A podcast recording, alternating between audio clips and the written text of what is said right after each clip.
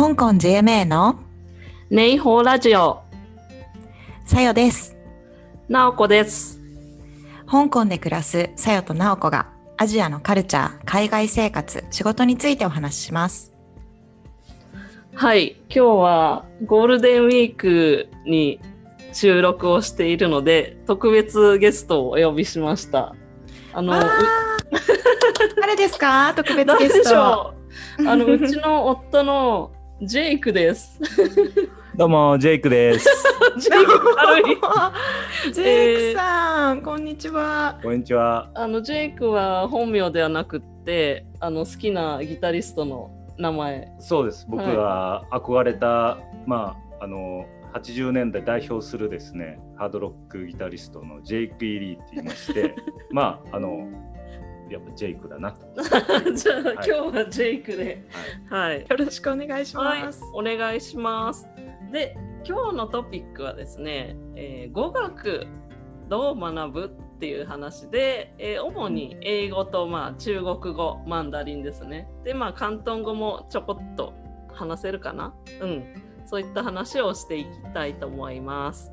で、まずは、えーそれぞれの英語と中国語、または広東語とのこれまでの付き合いっていうとこから始めたいんですけれども、私はですねまずその英語と中国語に関して言うと小学校6年生から中2の終わりまで台湾の台北日本人学校にいまして、まあ、そこがなんとなく発端になっているかなという感じですね。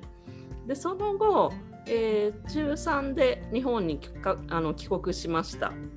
で高校が ICU の高校に入学しまして、まあ、ここが英語との大きな出会いといいますかで帰国子女がですね8割ぐらいなんですね ICU の高校って。でその中でもあの時期によって多分どの国が多いって違うと思うんですけれども当時はやっぱり圧倒的にアメリカからの帰国子女が多かった。だからみんな周りに英語が得意な人がたくさんいて私も中学の頃までそんなに英語は不得意な方じゃなかったんですけれども高校に入った時にまずクラス分けのテスト英語のクラス分けのテストがあったんですね。でそれの問題を見た瞬間その問題自体の意味が分からなかったことにすごいショックをうん受けまして。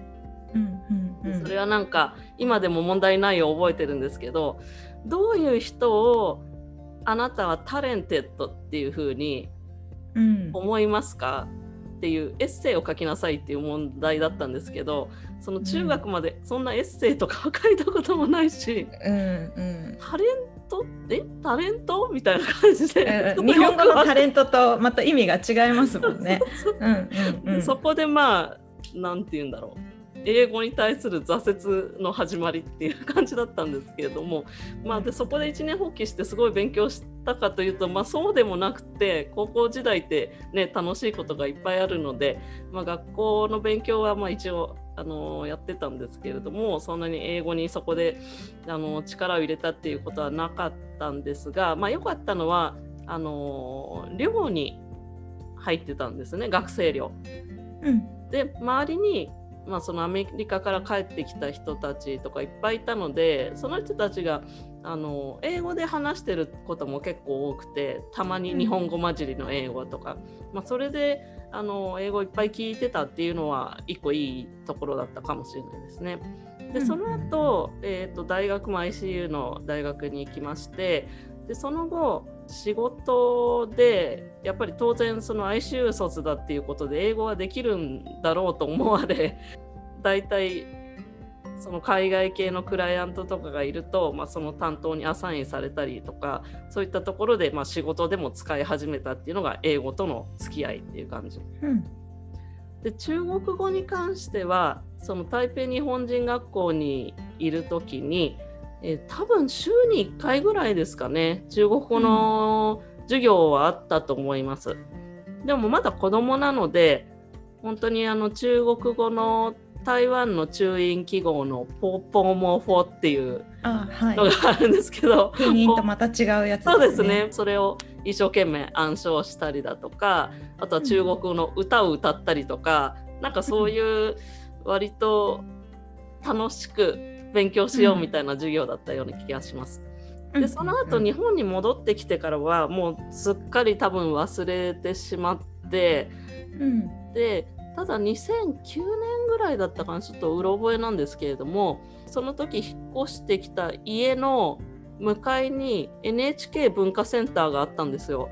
あはいはい。で、えっと、そこで中国語の授業をやっててまあ向かいだしせっかくだからちょっとやってみようみたいな感じではい始めた再開したのが、まあ、中国語との、まあ、付き合いっていう感じですね。はいうんうんであと広東語に関しては、まあ、広東語あのなかなか難しいのもありただあの興味はあるのでオンラインのあのツールを使って勉強したりはしています。うんはいうんうんなるほど。ありがとうございます。はい、じゃあ次私のそうですねまず語学っていうところで言うと私の母親があの大学で日本語を外国人留学生に教えるっていう仕事をしていたのであのすごい小さい時から結構その母の影響で語学と触れることは多かったです。あの家に生徒さんが遊びに来たりとかだったりしてうん海外の方と触れ合うってことはたまにあったかなと思っています。でその後も親は早めに私に英語に触れてほしかったのか結構留学に行ったらみたいなこと言われたんですけれども、はい。でも日本の生活が楽しすぎてうん。なかなかそういう機会がなく、ただ私が大学で早稲田の国際教養学部っていうところに入ったんですけれども、はい。そこがまあそもそも授業を英語でやるっていうこととあとはあの1年間海外に留学が必須になっているっていうところでそこでがっつり英語に触れました。であと奈緒ちゃんが通ってた ICU と同じで、まあ、ほとんどの大半の人が帰国子女とかだったり、まあ、そもそも海外の留学生っていうようなところだったので私みたいなそれまでずっと日本で育ってきた人を純ジャパ純粋ジャパニーズの略はいはい。で純ジャパっていうふうに、うん。呼ばれてなんかもう嫌顔でも英語に触れる機会が多かったですね。うん。はい、で1年間私はアメリカのワシントン大学シアトルにあるところに留学しましてそこでまあある程度英語を伸びてだいたい今も TOEIC でそうですね帰ってきた時950点ぐらいとかだったり、うん。ある程度まあ英語まああの日本で言うと喋れる人に分類されるぐらいになって、まあ、それを使ったりもしながら新卒で商社で働いて英語を現地で使ったりっていうのをやっていました。はいただやっぱりそれでもなんか英語に対してのコンプレックスっていうのは未だに消えなくて、まあ、理解できることも大半だし、うんあの全然ノンネイティブ同士だったらすごいスムースに喋れるんですけど、なんかネイティブの人とかとばっかりのところに私一人で置かれたりするともう超気遅れしてあんまり発言できないみたいなのが ありますね。それがまあ大体英語に関して感じているところです。はいあと中国語っていうところで言うと,、えー、とアメリカのに留学中西海岸だったってこともあってアジア人の人がすごい多かくてで特に台湾の人と仲良くなる機会も多かったので、えっと、アメリカの留学から帰ってきた大学4年生の時に、えっと、第二外国語として中国語を学び直したいなと思って、えっとまあ、大学1年生のクラスに混じって中国語をえ。あの勉強し始めました。うん。で結構意識高いあの学生に大学4年の時にはなってたので、はい。あの夏休みの時には、えー、と超短期留学で台湾の,、あのダンジャンダーシュエっていう台湾の淡水っていうところにあるはいはい。学校に本当に23週間ぐらいかな、ねあの短期留学してで中国語もちょっと勉強してうん。であと商社に入った後もずっと台湾に駐在させてくれみたいな感じのことをはい。めちゃめちゃアプローチして、で社会人2年目の途中ぐらいから台湾に駐在させてもらって1年半台湾で暮らしていてえー。っていうところで中国語をブラッシュアップしました。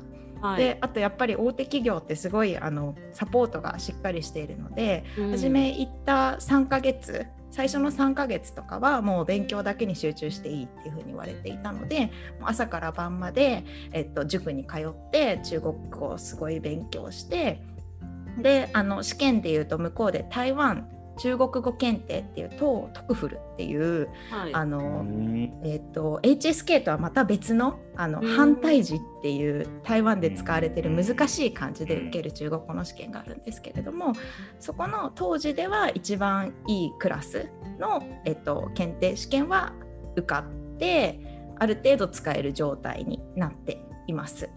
はい、それが今の私のマンダリンの方の現状ですね。はいでカントニーズに関してはなんかあんまりモチベーションがまだ湧いてなくて何もやってないです。何もやってないです。何にも喋れない。年俸ぐらいですね。ね、はいはい。そんな現状ね、で。ほと多分、んごいですね。あ、んごい、んごいもなんか恥ずかしくて喋れないんですよ。なんか中国語とかは全然恥ずかしくなくて、どんどん英語よりもむしろ堂々と喋れるんですけれども、はい。でもなんか広東語は私が理解してないなんか言わ言われ返しても何も理解できないだろうなっていう思いからなのかはい、うん。語彙もなかなか言えなくてなんかあ Thank you とか Excuse me みたいなちょっと感じで言っちゃう。そうそう。英 まだ語でちょっと言っちゃうみ壁があるたいな。そう壁がまだあります。そうですそうです。いやじゃあちょっと次ジェイクさんお願いします。そうですか？はい。私も英語との出会いで言うと、僕はあの若かりし頃ですね、あの本当にジェイクになりたかったんですよ。ほうな中学るほど。1年生ぐらいの時にうんもう憧れましてね、それでジェイクになるにはどうしたらいいんだろうと、うん。中2ぐらいの時に結論を出しまして、うん学校の勉強をやってたらジェイクになれない。うん。だからもうやらないということで、えーまああんまりおすすめできないんですけど学校行かなくなりまして、まあ、寮寮に入ってたんですけど はいはい。あの寮の部屋で何してたかっていうと歌詞好きなバンドのね歌詞を、えーひたすらこうやっぱり何を言ってるのか知りたい、まあ、そういうんで読む。それから 音楽雑誌、まあ、当時はネットがないんで、えー日本の音楽雑誌も読んでましたけどうん。もっと知りたいということで、うん。やっぱジェイクになりたいですからね。あのうん。現地の情報を知りたいということで、うん。あの岡山だったんですけど、うん。丸善1個しかなくてそこで英米の音楽雑誌を買ってそれをですねひたすらあの辞書を引きつつ、へー。えーうん。読むと、うん。それから僕あのーアメリカ文学が好きで、まあちっちゃい頃から、うん。あのーハックルベリー・フィンの冒険とかですね、うん。それでちょっとその音楽の関係でいろいろそのやってると分かってくるようになるから、うん。あの原書で読めるんじゃないかと。うん。自分が好きだったあのハックルベリー・フィンだとか、はいはい。エドガー・アラン・ポーとか、うん。で、えーそれをちょっと試してチャレンジしそれはて中学の時？高校の時？高校ぐらいの時、うん。まああのそんなことをやってるとなぜかできると。英語ができるようになった。試験はね。ということで、うん。大学うん。でその外国語学部英語学科ってとこで、まあ、さよちゃんとかあのと違ってですねうん。非常に意識の低い学生なので、自分がね。はいうん。私はですね、うん。えー全くまあこう勉強しなかったんですけど 一応英語はなんかそれなりに、うん。えー触れる機会は大学でありました。うん。えーそれからまあ弁護士になったりして、うん。えーまあ、英語とは、まあ、あんまり関係ないとこだったんですけど、まあ、あの大手商社に入って僕はアジアが多かったんですね中国韓国で、うんまあ、中国多くてそれで、まあ、あの中国語できないんで、うん。まあ、英語で、えー仕事をするっていう機会が多くて。うん。うんであとはその後プラント関係の企業に入ってこれはあのホーム法務部長っていうことでやってたんですけど、まあ、国際プラント契約っていうのが多くてですねあの、うん。すごく交渉は結構大変だったんですけどアジアとか中東とかヨーロッパとかうん。そういうところと仕事ができてあの、まあ、行ったりもしてですね。まあ,、うん。あの契約交渉とかそういうことで割と英語使う機会が多かったと思います。はい。じゃあ、ジェイコンを目指してたけど最終で的には。ざざざ挫折して今自分で勝手にジェイクってなってあなの。ではい。そしてあれですね。話の中でジェイクは弁護士さんだったっていうことが判明しましたね。そうそうですね。いつの間にかギタリストから弁護士に。弁護士に変わなっいたとっててしまっ。たんですけど、はい。中国語。中国語語はは僕も、あその上智の大学生時代にあのうん第二外国語取らなきゃいけないんですね。うんうんうんで僕はまあやっぱり非常に意識が低いので あの中国語を取ったんですけどドイツ語フランス語スペイン語あの第二外国語としてあの、はい。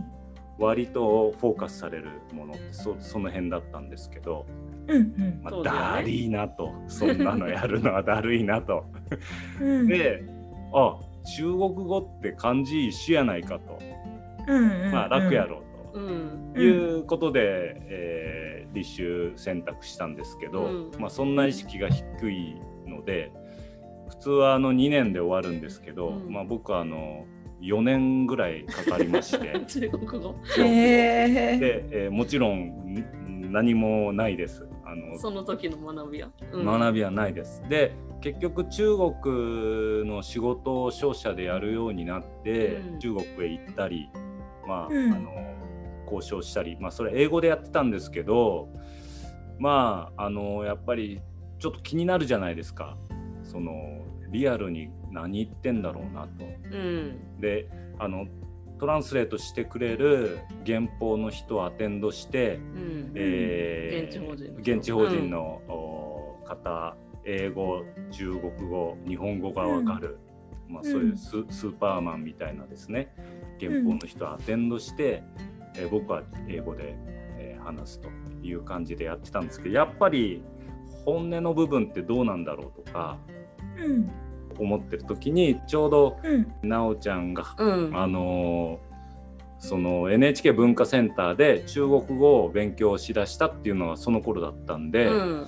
はい。じゃあちょっとついでに 一緒にやろうって。行ってみようかっていうんで えー改めて行ってうんうん当時はですねまあ僕はようやく意識の低いうん。大学生から、うん。なぜか頑張るぞと、うんいろんなこと勉強するでと。そういうあの感じになってる人だったんで、あじゃあよし中国語。うん。やってみようっていうんで、うん。やり始めたっていう、のが、はい。それでこっちに来て、香港に来て。はい。えー広東語はさっぱりわからないと、うんうん。えー特に最初は一人であの来たので、うん。まあい、全然わからなかったんで、勉強したいなと思ったんですけどプートンファーを最初にやって、うんえー分かりだしてから広東語勉強した方が効率的なんじゃないかというふうに思って、うんあのープートンファーを勉強しだしたのが、まあ、最近っていう感じですね。ちょっと次のところかはいらサクサクっと。スピードアップしましょう。そうですね、そうしでましょう。それぞれの言葉で飛躍的なに何か伸びた時期ってありますか？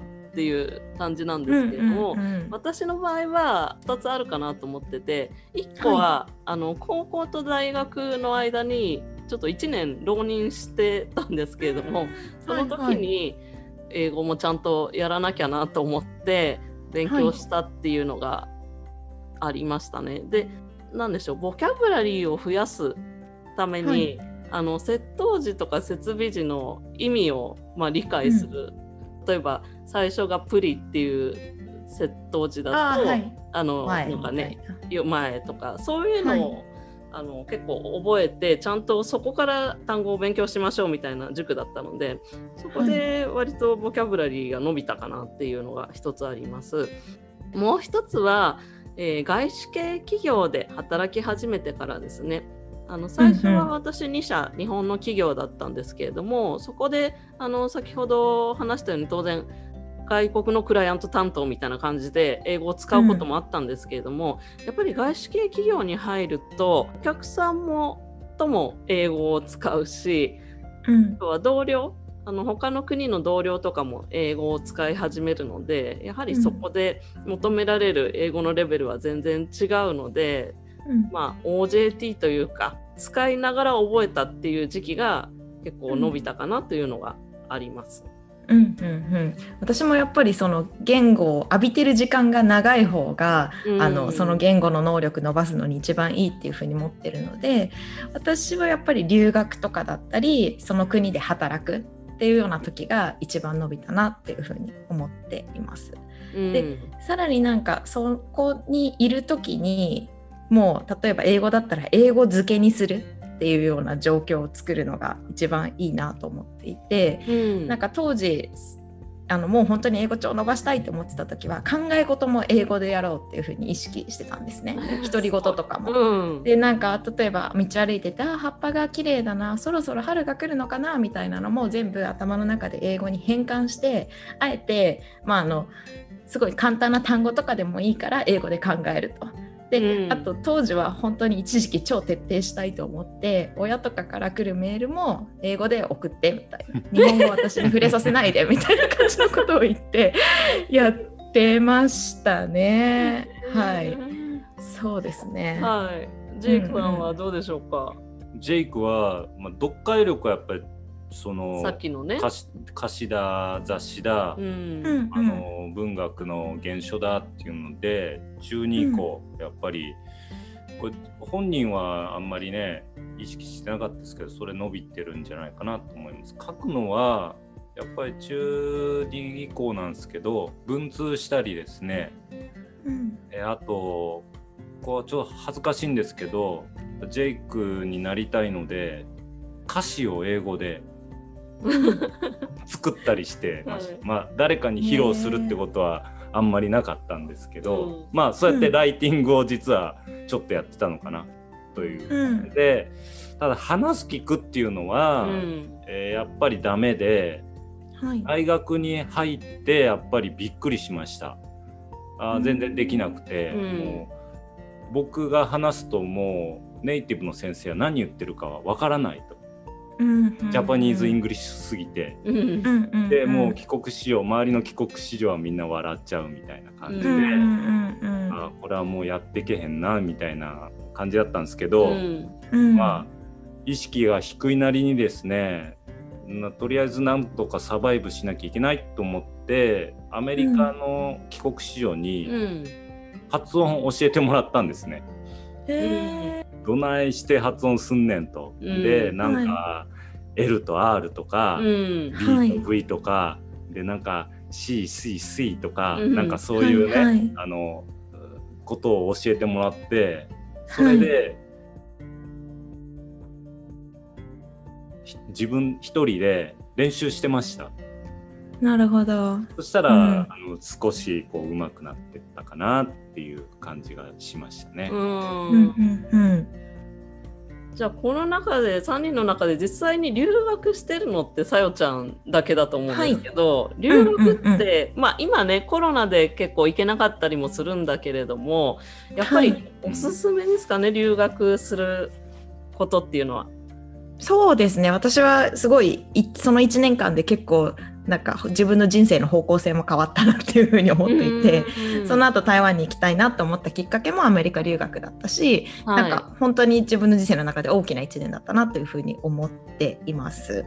うん、で勉強っていう観点で当然まあもう本当に24時間ずっと英語に触れられることになるのでそれは飛躍的に伸びるのは当たり前だろうっていうふうに思いますし、はい、でもちょっと自分の反省点とかで言うとワシントン大学って結構日本人とかが多いところだったんですね。はい、なのでもっと伸ばすためにはもう日本人が一人もいないような超ど田舎の学校とか選べばよかったかなっていうふうには思っています。はい、はい勉強だとそうですね。で、あとちょっとこれ今回の語学に関係ないんですけれども、まあ、なんか学生にとっては初めて親と離れる機会に留学行くとなる人も多いかなと思っていて、そうすると今までいかに親が自分のためにいろいろしてくれてたかとかだったり、あとまあ留学も結構コストがかかるものなので、そういうものを払ってでもこういう機会を与えてくれたんだっていう、あの親に感謝する機会になるかなと思っていて私結構あの反抗期期間が長かったんですけど、はい留学行って終わりましてあ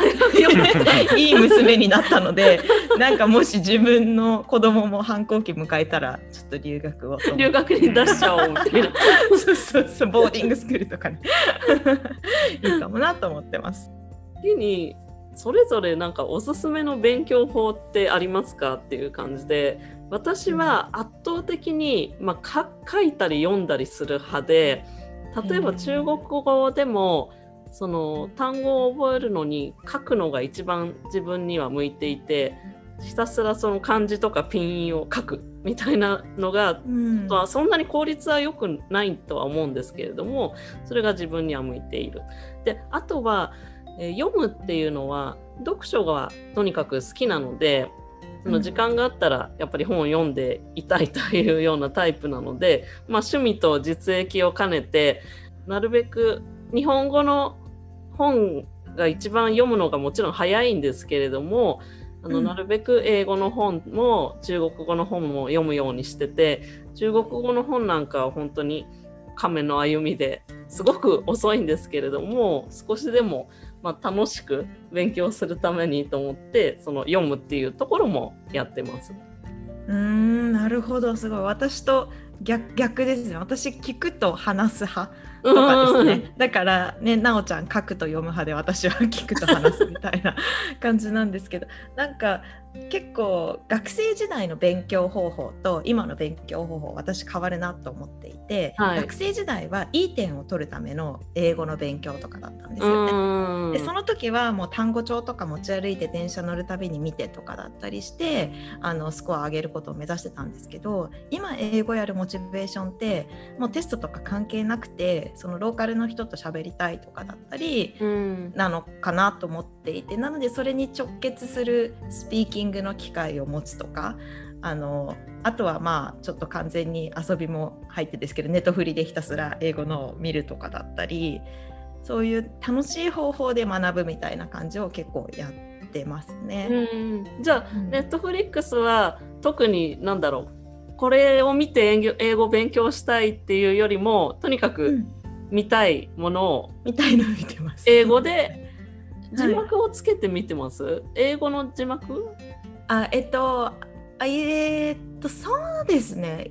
字幕あれば日本語の字幕つけてますね。だからまあ本当にあんまり勉強って意識をしないで。なるほどなるほど。はい。そうですね。であとはやっぱり一番いい良かったなと思ったのは全てを英語で考えて周りの人にも協力してもらって自分の一番楽な言語を排除する。うー。んことまあなんかそこまで徹底今の環境ではできないしもうしなくてもいいかなとは思ってるんですけど、本当に伸ばしたいんだったらもう日本語を外して全部英語にするっていうのが一番いい方法なんじゃないかなとは思います。ジェイクさんは？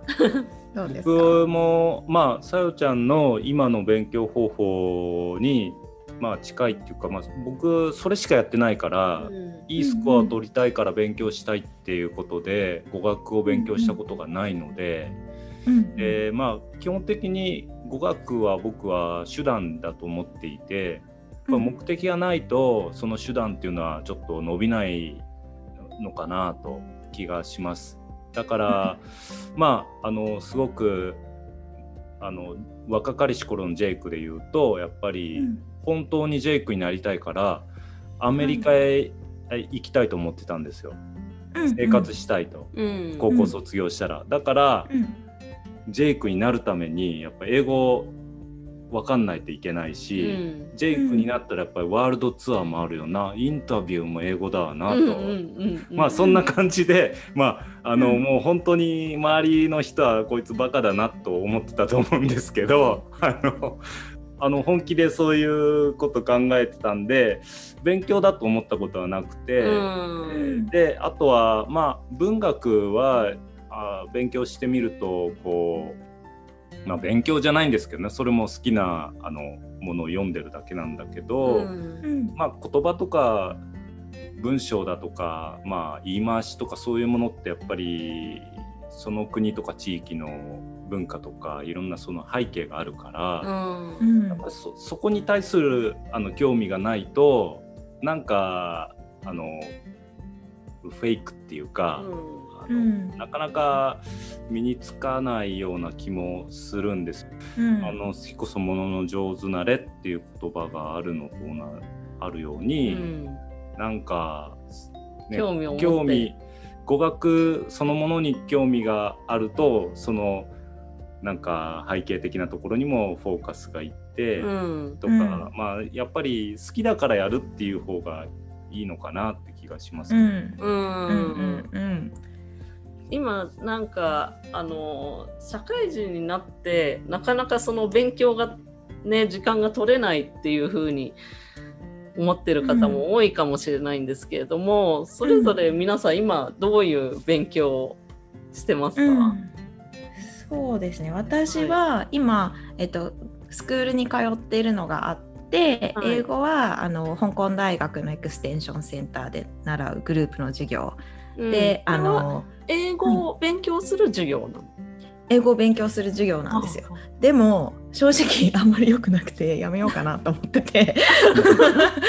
なんかやっぱり中級以上のあの英語ってなんか伸ばしにくいというあかそうですね。なんかあのうん今やってることって結構大学の時の授業の、まあ、ちょっと難しい版で知らない単語が多いみたいな感じなんですけど、まあ、それって結構わざわざ行ってあの数時間座ってやるよりも、まあ、なんか単語帳を見れば終わることなんじゃないかな みたいなのも あったりしてちょっとこれは近々やめてあのワイン教室に習い事を変えようと思ってるんですね。あ昨日ちょうど申し込みに行ってきたんですけど、楽そうなんですよ。でそれは英語を習う授業じゃないんですけれども、うんワイン関連の英語って当然私知らないし、うんでそのワインについて英語で教えてくれるのでなんかワインについてしか習ってないと思いながらも英語も習えちゃってるみたいな状況の方がより楽しいしなんかまあ今後あのちょっとなんかうんちくぶれるし いいんじゃないかなと思ってこれは変える予定です。ちょっとワイン教室がいいかどうかはまたどっか別の機会であの習ってからお話ししますと。はい。はい、であと中国語も今あの家の近くのスクールに週に1回通っていてでその中国語も英語で習える中国語にしているので、まあ、なんか中国語も習いながら英語もまあ一緒にやっている感じになりますね。はい。レイクさんはどうですか？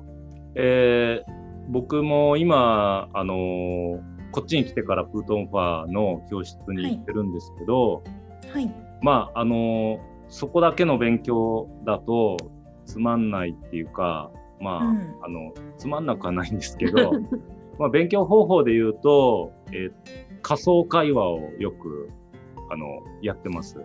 あの教室終わってはい、あの、家帰るまであ歩いてまあ10分ぐらい10分もしないんですけど、その間にあのプートンファーで誰かと会話をするっていうシチュエーションを脳の中で作ってそれで、まあ道行く人はこう振り返ったりするんですけどキテレツなやつなのかわかんない。声に出してるんですか？出してます出してます。もう喋ってます。そっか 私が留学中にやってた独り言をあ。英語でかと思ったらそれを音に出している。だ出してます。もう、あの、はい。喋りながらあうん。歩いて、で、新天なんとか、天気いいですねとか、なんかまあ、そうはいはいいう。はい。で、あの、僕、仕事をするシチュエーションとか、うん。はい。あの、交渉するような時の、うん。はい。あれ、そうすると、こういう時どういうんだろうとか、まあ、わかんないこといっぱいありますよね。うんうんうんで、まあ、それがモチベーションになるうん。なるほど。うん。へー面白い。すごいちょっとワンチャイあたりで見かけたらちょっと動画を撮らせていただきます。危ない。あ、でも、あの、ジェイクは、うんあの中学時代高校時代のジェイクも基本的にはあのうん仮想通話多かった、仮想会話多かったですよね。あインタビュー受けたいとかあああのなるほど。おじいと会話しなきゃいけないとあか、うん音楽のね。ああるわけですよね。うんこういう時流行るぞとか その時どう言うんだろうとか、妄想の会話ね。もうまあでもそれえっ、とさよちゃんと同じで全て英語でうんうはいんうん考えてなるほど。やってました。良さそう。うん。私の場合は今、はい、えっと、中国語に関しては週に1回、あの、マンツーマンの授業を受けてますね。うん。で、あとは、えーもう一つ中国語はオンラインでの授業も受けていて、これはどちらかというと、うん会話したりとかではなくて、一方的に先生の講義を聞くような感じなんですけれども、うん。ある単語に関して深く、まあ、1時間とか話してくれるっていうへようなものーですね。でそれもやってます。で、英語に関しては特に何かやっているということはないんですけれども、まあ、先ほどのなるべくその英語で読むものは読んだりとか、まあ、実際にあとは仕事で使ってるっていうような感じですかね。うんうんうんうん。で、あと広東語もちょっと少しは分かりたいなっていうのがあるので、ちょっとオンラインの授業を、まあ、気が向いたときに、うん。まあこれは、あの、毎週とかそういうわけではないんですけれども、あの、はい。オンラインの、えー授業を、ビデオを見るようなものですね。それをやってます有料のなんかのサイトそうですねはい。一応、えー、なんだっけな、カントニーズ101みたいな、多分チャイニーズ101とかいろんな言語のそういうのがあるんだと思うんですけれども、モジュールが。へうん、ーそれをやってますね。なかなかこれは上達しないんですけれども、まあ、ただ、ちょっと広東語の響きってすごく面白くって私は好きなので、少しでもちょっとそれが分かるようになるといいかな。そうですよね。いや、そう、ん私もバスとかで降りますとかだけでもちゃんと喋れるように あなったりしたいなと思ってます。行かなきゃいけないですからね。ごやろうそうそうそう。え、そう言うんですか？それさえも、やろう。なんか、広東語って「ん」から始まるので、なんかその「ん」から始まることが日本人にとって結構違和感、「ん」から始まる単語があるんだっていうことが難しいですよね難しい。うん、そうちゃんとなんですよね発音できてるのかどうかっていうのがうん結構難しい。そうですね。そう。はい、うですね。